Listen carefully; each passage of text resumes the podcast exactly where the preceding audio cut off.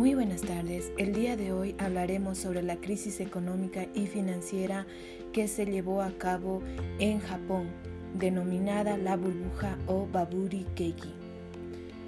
Desde finales de los 80, Japón entró en una época de estancamiento. El crecimiento anual pasó de niveles cercanos al 10% a un 1,1%. La economía asiática se había estructurado en torno al factor suelo desde 1985, lo que provocaba un aumento de los préstamos bancarios y del precio de la tierra. Esta crisis involucra al sistema bancario como al sistema monetario, donde se manifiesta con quiebres de bancos y con la reducción del crédito. El Producto Interno Bruto mostró una tasa de crecimiento promedio anual del 1,1%, mientras que el ingreso por persona aumentaba apenas a un 0,8%.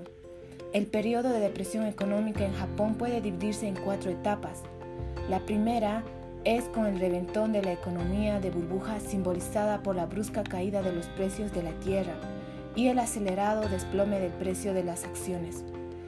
La segunda comenzó cuando se paralizaron los préstamos hipotecarios basados en el precio futuro de las acciones, además de que el dólar en el mencionado se cotizaba a 160 yenes y el cual llegó a 124 yenes.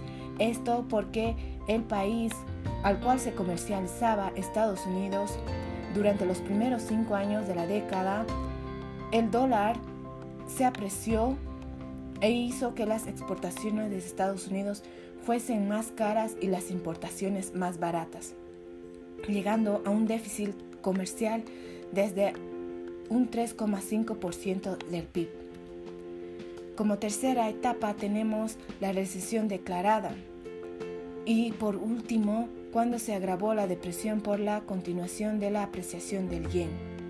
En 1989 el Banco de Japón comienza a subir los tipos de interés, poco a poco con el objetivo de frenar la burbuja, llegando a alcanzar un 6%.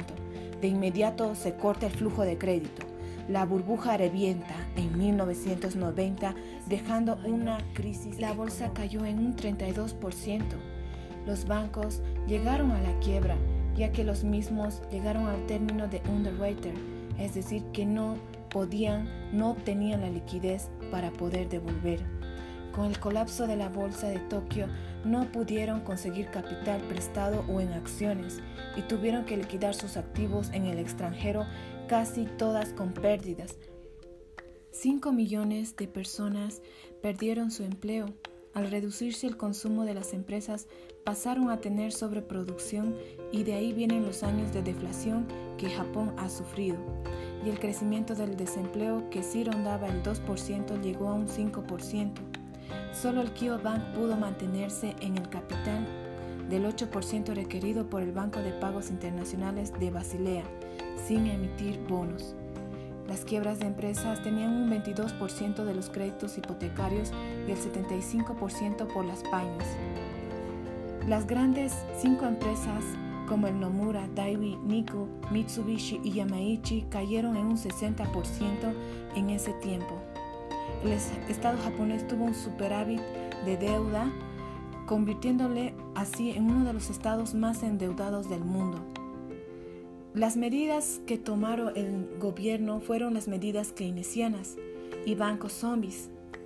El gobierno japonés reaccionó tarde y con medidas que no tuvieron efecto deseado llevó a cabo una política expansiva, tanto en aspecto fiscal como monetario. En siete años puso en funcionamiento hasta nueve programas de estímulo fiscal, por un valor total de 130 billones de yenes. Los tipos de interés disminuyeron paulativamente y se situaron al final de la década en valores cercanos a cero. Para subsanar la crisis bancaria, el gobierno inyectó de forma masiva dinero público en el sistema, lo que permitió el mantenimiento de determinadas entidades que no podían subsistir de forma independiente, los bancos zombies. A pesar de todos estos keynesianos esfuerzos, Japón no pudo evitar ni la deflación, ni la recesión, ni la disminución del crédito. Así es como Japón vivió un retroceso de 10 años en el ámbito económico. A pesar que en esos años de los 80 Japón fue considerado una de las grandes potencias mundiales futuras, el cual englobaría a países en lo económico. Y tal crisis le llevó a un retroceso de 10 años, afectando su economía.